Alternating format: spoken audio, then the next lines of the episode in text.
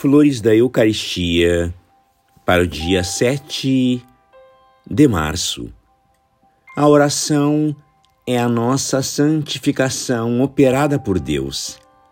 Deve produzir, portanto, a reforma dos costumes, como fim imediato, conclusão prática, fruto necessário. Não esqueçamos, nesta matéria, que não são aqueles que dizem Senhor, Senhor, que possuirão o reino dos céus, mas os que cumprem fielmente a vontade do Pai que está nos céus.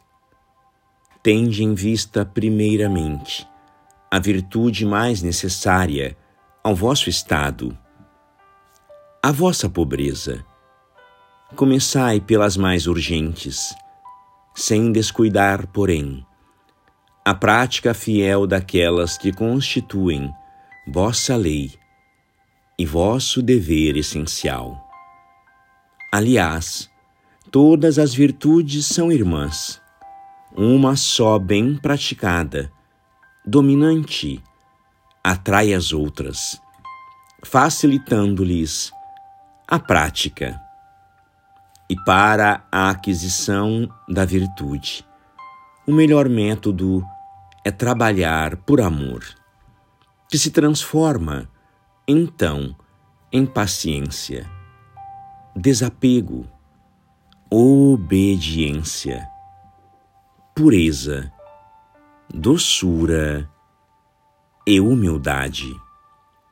O trabalho da alma se concentra em amar, fazer um ato de amor, destruir um obstáculo ao amor, dar um impulso ao amor e à união com Deus. Graças e louvores sejam dadas a todo momento ao Santíssimo e Diviníssimo Sacramento.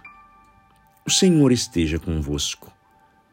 Ele está no meio de nós.